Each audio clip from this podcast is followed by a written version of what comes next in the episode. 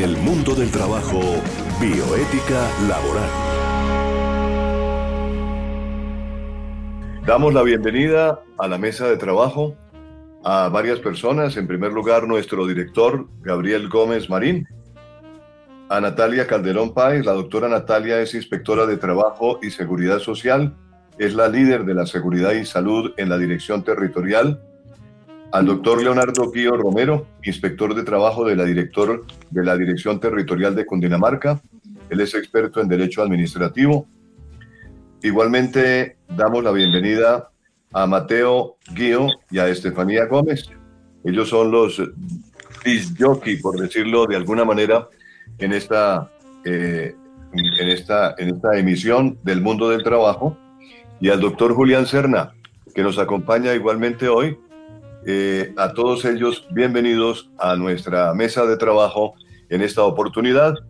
Estamos trabajando desde casa y seguramente hay algunos detalles que seguramente se van a notar, eh, algunas fallas en la parte tecnológica, pero nuestros oyentes comprenderán que por esta época nos ha tocado trabajar desde casa, aprovechando toda la tecnología posible para llegar a ustedes.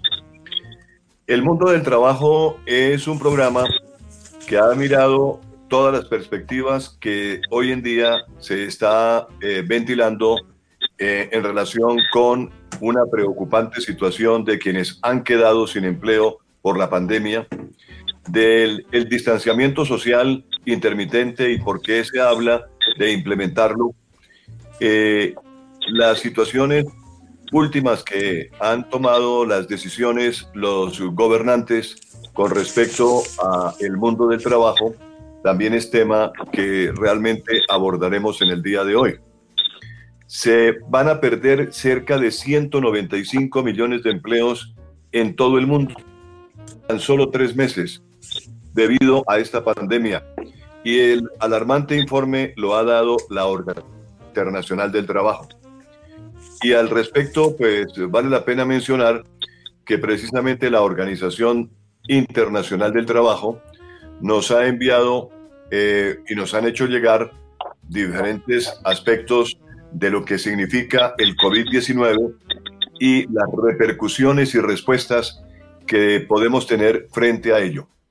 El director general de la organización, el doctor Guy Ryder, se ha referido a esta situación y hoy vamos a hablar de lo que significa la felicidad, la eh, situación del trabajo y el fomento de la organización con miras a mejorar el clima laboral, el fomento estrategia de la felicidad organizacional, los eh, hechos más importantes que revisten en torno al mundo del trabajo.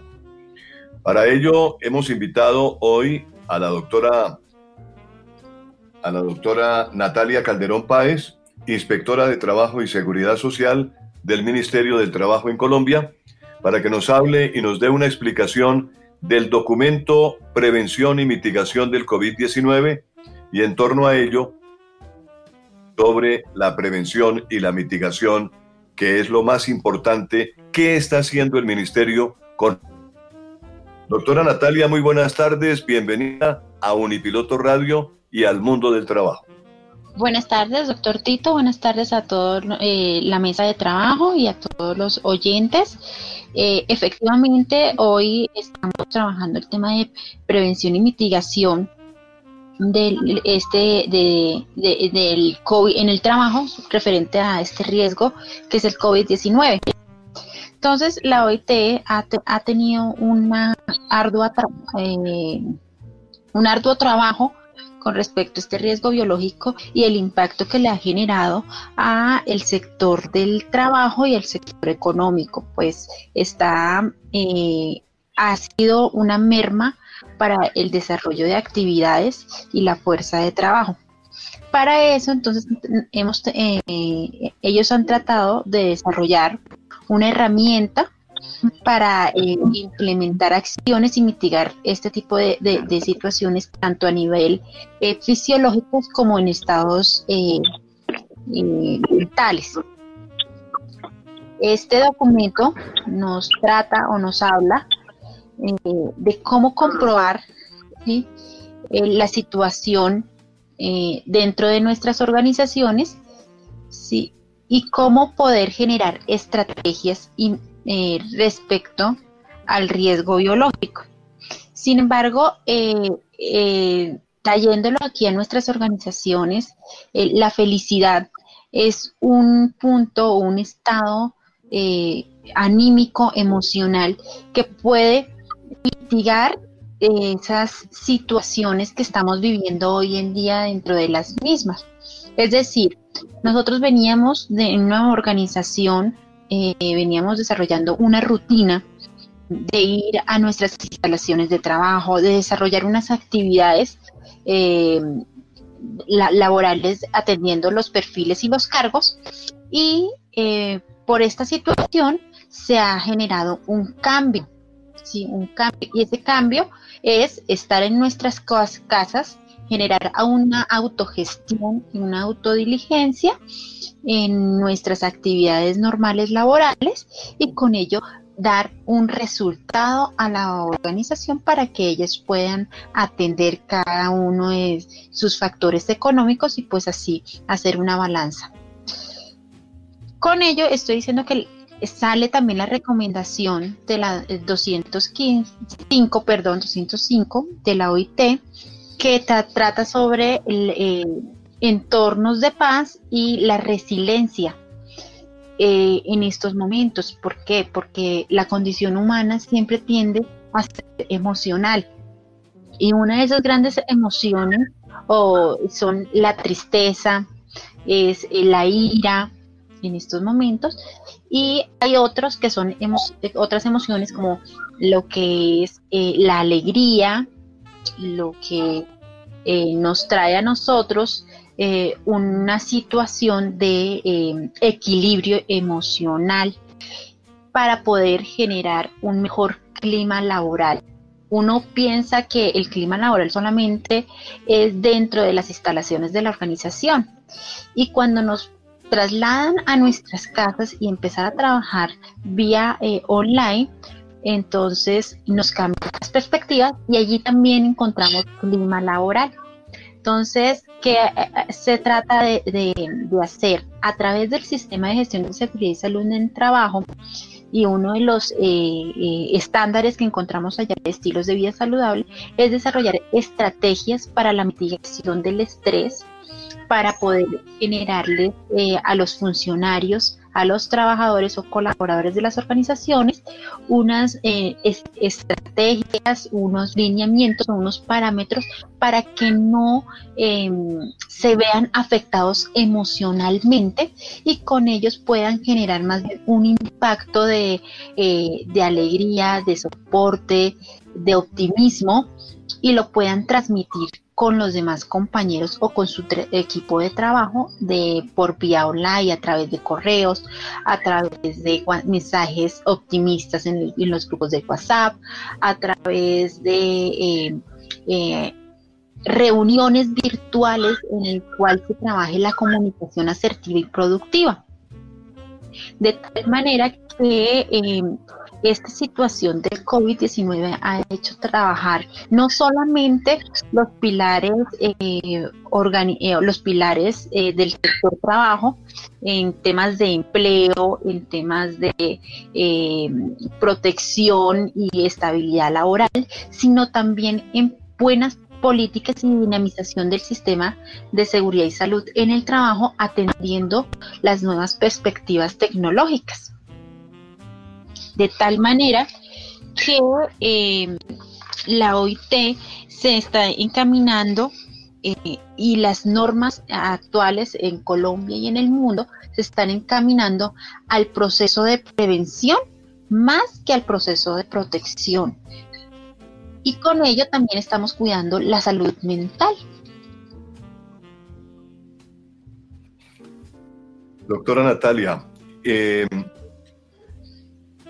en realidad la situación de las eh, pérdidas que están eh, acusando los diferentes estamentos del trabajo, llamémoslo así, digamos los empresarios, esas pérdidas, pues hay muchas cosas que seguramente eh, un auditor o un contador público podría perfectamente explicarnos, porque hasta donde tenemos entendido, todas las empresas en sus balances tienen que dejar una serie de aprovisionamientos cada vez que tienen, eh, obviamente, eh, sus balances, dicen cuánto dejamos en reserva de capital.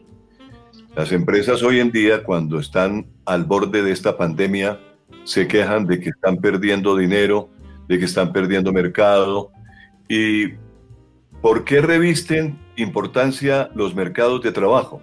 Es la situación que plantea realmente esta pandemia, que ya afecta a casi 170 mil personas en más de 140 países y ha provocado más de 6.500 muertes y podría contagiar a una gran parte de la población mundial.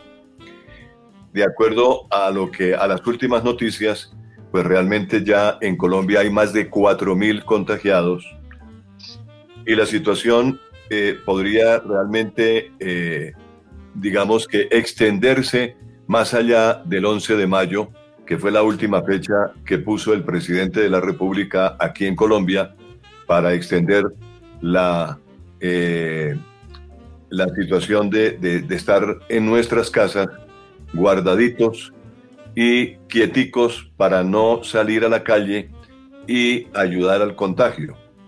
De tal manera que lo que vemos realmente, doctora Natalia, es que hay mucha expectativa con respecto a la situación que se vive en torno al trabajo. Eh, en las últimas horas y de acuerdo a lo último, a las últimas decisiones que ha tomado el gobierno nacional, se ha autorizado ya a partir del lunes 27 de abril que vuelvan a sus trabajos las personas que trabajan en el sector de la construcción y también las personas que, que trabajan en las empresas de manufactura. Esos dos renglones de la economía le aportan una gran cantidad de empleos le aportan también eh, un dinero muy importante al Producto Interno Bruto.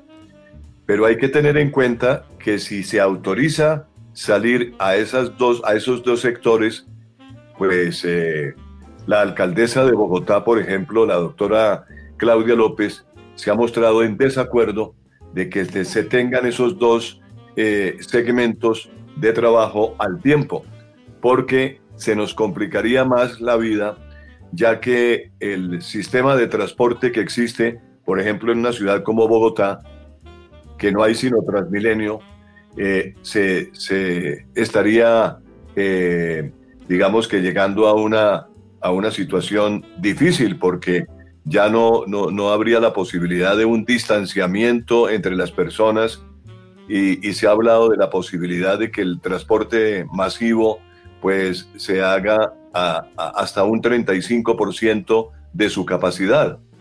Entonces son muchos los problemas que hoy en día tenemos aquí en Colombia y, tenemos que analizar todos esos, esos aspectos desde el punto de vista del Ministerio del Trabajo, ¿no le parece?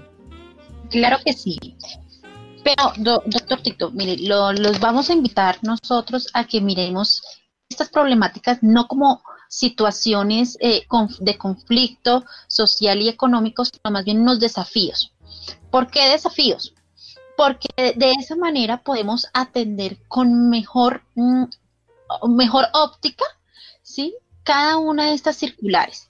Si usted bien me está diciendo, son dos sectores que eh, alimentan el sector económico en su gran, eh, en, su, gran sincronización de actividades, ¿sí? También hay que generar otro tipo de eh, estrategias. Como ella misma plantea, es una situación conflictiva tener dos sectores económicos laborantes que son de mucha población. Pero también hay otras alternativas, como es el uso de las bicicletas, como es el arrendamiento o el préstamo de esos medios eh, de, vehículos, como es eh, eh, generar estrategias con las mismas organizaciones del sector de construcción que lo han hecho, como por ejemplo Amarillo, Constructora Bolívar, quienes han generado unos protocolos y han atendido la circular eh, unificadora 01 eh, de 01 que me dice a mí sobre el sector cómo o cuáles son los protocolos que debo eh, atender para que mis trabajadores no se contagien. De tal manera que eso genera un cambio y un chip de, de chip, por decirlo así, de cada uno de los empresarios, porque yo ya no estoy pensando en materia de producir, producir y producir, sino bien acompañarme con el trabajador para que uno cuide su vida, cuide la vida de su familia y también podamos seguir dentro del dentro de la línea del sector económico. Ahora, en cuestiones de manufactura, es una situación que también se está viviendo y que se tiene que tener porque gracias a ellos podemos generar otro tipo de em, activación económica y la podemos hacer de manera manual, es decir, traernos ese, trabajo a la casa porque hay cosas que se pueden hacer en casa o generar estrategias de pico y cédula, pico y género también dentro de mi organización. Entonces, eh, eso hace que también se dinamicen los flujos y los tránsitos de persona. Ahora bien, puede que no sea el ideal, el ideal es que estemos en casa, pero también tenemos eh, otro factor ¿sí? de nuestra condición humana y es el factor de la alimentación y de los recursos para poder seguirnos autososteniendo. De tal manera que tenemos que buscar la forma de mitigar el COVID sin tampoco, eh, sin dejar atrás el proceso del trabajo y poder atender el tema económico y poder llegar con el sustento a la casa. Entonces, son cosas que tenemos que verlo más que eh, situaciones de problemas, sino de desafíos. Esto nos hace eh, entender que todo evoluciona, todo evoluciona. Entonces, los medios tecnológicos, los procesos de producción, la fuerza de trabajo tienen que evolucionar de tal manera que este virus, en vez de ser un obstáculo para la sociedad, se convierte más bien en un, mm, un, empalacamiento, eh, como un proceso de, de, salto a otras nuevas, eh, a otros nuevos procesos que es, precisamente la economía naranja que ya lo habíamos, em, estábamos empezando a trabajar, pero ahora se va a fortalecer.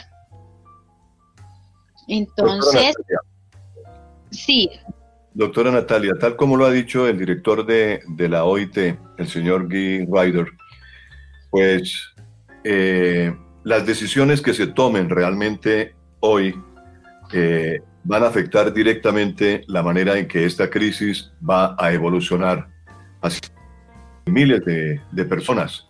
Eh, tal como lo ha dicho el señor Ryder, con las medidas correctas su impacto y las heridas que va a dejar. Y nuestro objetivo debe ser reconstruir mejor para que nuestros nuevos sistemas sean más seguros, más justos, más sostenibles de los que permitieron que esta crisis ocurriera. Entonces, el Estado tiene una gran responsabilidad desde sus estamentos diferentes eh, en manejar toda la parte correspondiente al manejo de, al, al impacto que causa eh, toda esta situación que se vive hoy en día del COVID-19. Em, en cuanto a otros aspectos, yo quisiera escuchar opiniones del doctor Leonardo Guío Romero, porque él es inspector de trabajo de la Dirección Territorial de Cundinamarca y seguramente desde la perspectiva del doctor Leonardo podremos conocer en qué forma se está manejando desde el ministerio eh, la situación de empresas a nivel departamental y seguramente escuchando al doctor Leonardo nos podremos dar cuenta de cómo esto tiene unas grandes repercusiones también a nivel nacional. Doctor Leonardo, bienvenido, muy buenos días, muy buenas tardes. Aquí en Unipiloto Radio eh, estamos en el mundo del trabajo y es interesante conocer su opinión. Eh, muy buenas tardes. Sí, eh, me parece importante recalcar la opinión del, del señor director general de la Organización Internacional del Trabajo, eh, Will Ryder, en donde habla de que la pérdida, que frente a la pérdida que está generando la pandemia del COVID-19, se hace necesario respuestas inmediatas, centradas en las personas y basadas en la solidaridad mundial. Eh, en, dichas declaraciones habla de, aunar esfuerzos, eh, es decir, el Fondo Monetario Internacional y el Banco Mundial están aunando esfuerzos para aliviar las repercusiones sanitarias, sociales y económicas eh, combinadas por la, combinadas estas pues vienen a, generar una de las peores crisis después de la Segunda Guerra Mundial. así las cosas se hace eh, importante y de, eh, ayudar de manera inmediata a, los trabajadores y a las empresas con el fin de proteger las actividades y los medios de su subsistencia, sobre todo en los sectores más afectados, como, como es en este caso los trabajadores eh, y más en estos países en, vías de desarrollo.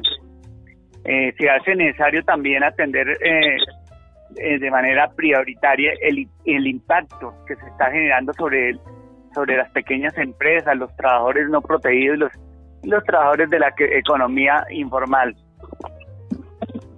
Esta crisis pues está generando enorme déficit del trabajo decente, que según eh, según eh, lo que se viene en este primer trimestre del 2020 eh, se está generando pues un, déficit del 81% de la fuerza del trabajo del mundo. O sea, esto quiere decir que 2.700 millones de trabajadores que viven en países donde el confinamiento eh, se ha hecho obligatorio y recomendado, ha, venido generando en una disminución en el 6,7%, equivalente a una pérdida de 195 millones de empleos de tiempo completo.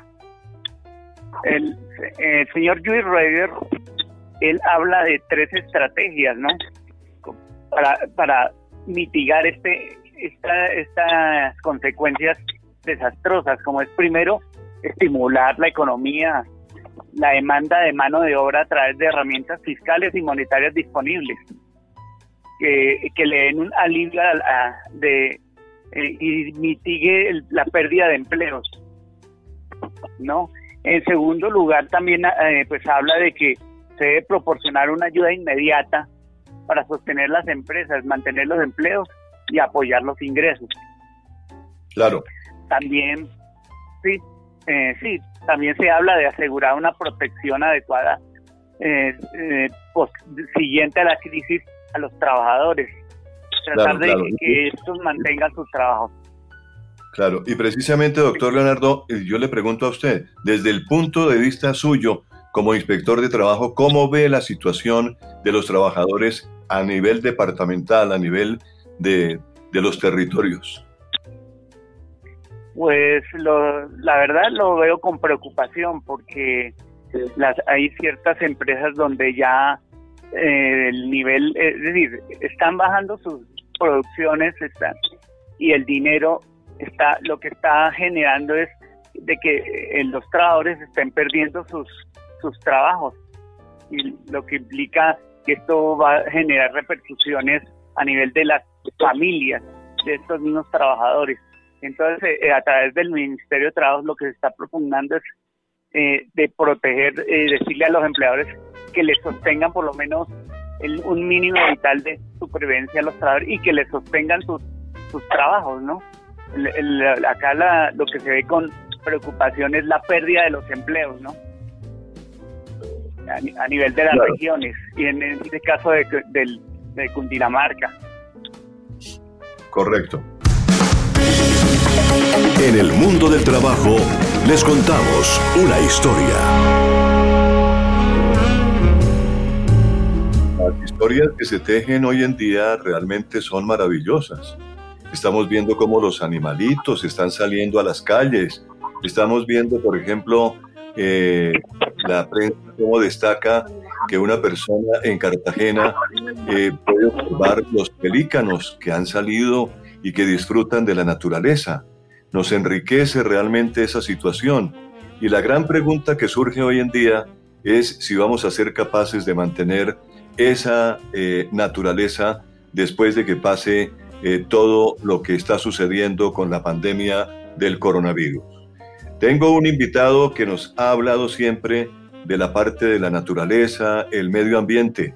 Doctor Julián Serna, muy buenas tardes, bienvenido como siempre aquí a Unipiloto Radio y al mundo del trabajo. ¿Cómo le parece cómo estamos viviendo hoy en día, viendo que la naturaleza está comportando de una manera diferente eh, gracias a la pandemia y estamos viendo cómo surgen los animalitos, surgen eh, los mares más limpios, los ríos más, eh, más puros, estamos viendo cómo la madre tierra se nos está manifestando diciéndonos, eso era lo que yo necesitaba, que, que tuviéramos como una especie de respiro. En el mundo del trabajo, políticas públicas de Estado. Hemos visto realmente aquí en el mundo del trabajo diferentes políticas públicas que el Estado viene tomando. El Estado es un ente que es muy respetable, que es el que nos gobierna y que realmente fija políticas públicas. Y un duro golpe ha recibido realmente la juventud por estos días a raíz del COVID-19. Eh, con independencia, desde luego, de la edad, el nivel de ingresos o el país, la emergencia en torno al COVID-19 está afectando a prácticamente todos los habitantes del planeta. Sin embargo, es probable que la crisis económica golpee con especial dureza a los jóvenes, porque bien sabemos, y esta es una pregunta que le, que le quiero hacer a la doctora Natalia Calderón, que nos acompaña hoy en la mesa de trabajo, eh, porque sabemos muy bien que el desempleo en la parte juvenil eh, ha sido muy grande en nuestro país. Los estudiantes de la universidad salen de la universidad a tratar de ubicarse en, un empleo que les sea rentable después de haber estudiado cinco o seis años en una universidad. Entonces, se encuentran con un salario demasiado bajo, pues algunas oportunidades, valga la pena decirlo, algunas empresas no pagan ni siquiera el salario mínimo para estas personas que recién se gradúan. Entonces, la juventud hoy en día, y más con esta situación de pandemia del COVID-19, está duramente golpeada. Eh, doctora Natalia, ¿qué opina usted? Doctor Tito, eh, efectivamente lo que usted me dice y a nivel estadístico se evidencia que los eh, recién egresados y los jóvenes son um, o eh, desafortunadamente ocupan un puesto de desempleo bastante eh, grande ¿sí? y de mucha atención aquí en Colombia y no solamente en Colombia sino en el mundo en América Latina también se ve esa, esa desproporción por la falta de experiencia sin embargo hay unos unas habilidades que tienen los jóvenes en estos momentos, que es el tener la experticia y las habilidades tecnológicas eh, y, que, y, atender los procesos del cambio y, del emprendimiento. Entonces, eh, hemos encontrado una modulación en cuestión de fuerza de trabajo, no porque quieran ser dependientes eh, de una organización o ven eh, su futuro para ingresar a una empresa y hacer carrera, sino que desarrollan sus actividades eh, o estrategias para recibir algún recurso monetario a través del emprendimiento o generar nuevas estrategias de de, dinamización atendiendo las, em, las habilidades, su conocimiento, em, algunas personas tienen eh, unas virtudes o eh, unas técnicas totalmente diferentes a las que nosotros veníamos acostumbrados. hoy en día encontramos técnicos, encontramos tecnólogos, encontramos profesionales que desarrollan a través de su conocimiento y sus habilidades procesos mm, totalmente independientes a generar una empresa, sino más bien que ellos mismos se autogestionan y desarrollan otras estrategias económicas. El ideal y las organizaciones eh, internacionales han querido eh, atender esta emergencia o esta, esta emergencia sanitaria a través de los jóvenes, generando otras estrategias eh, tecnológicas y que están en cabeza de ellos para poder fomentar esa economía que está allí y poder seguir dentro de los procesos al cambio.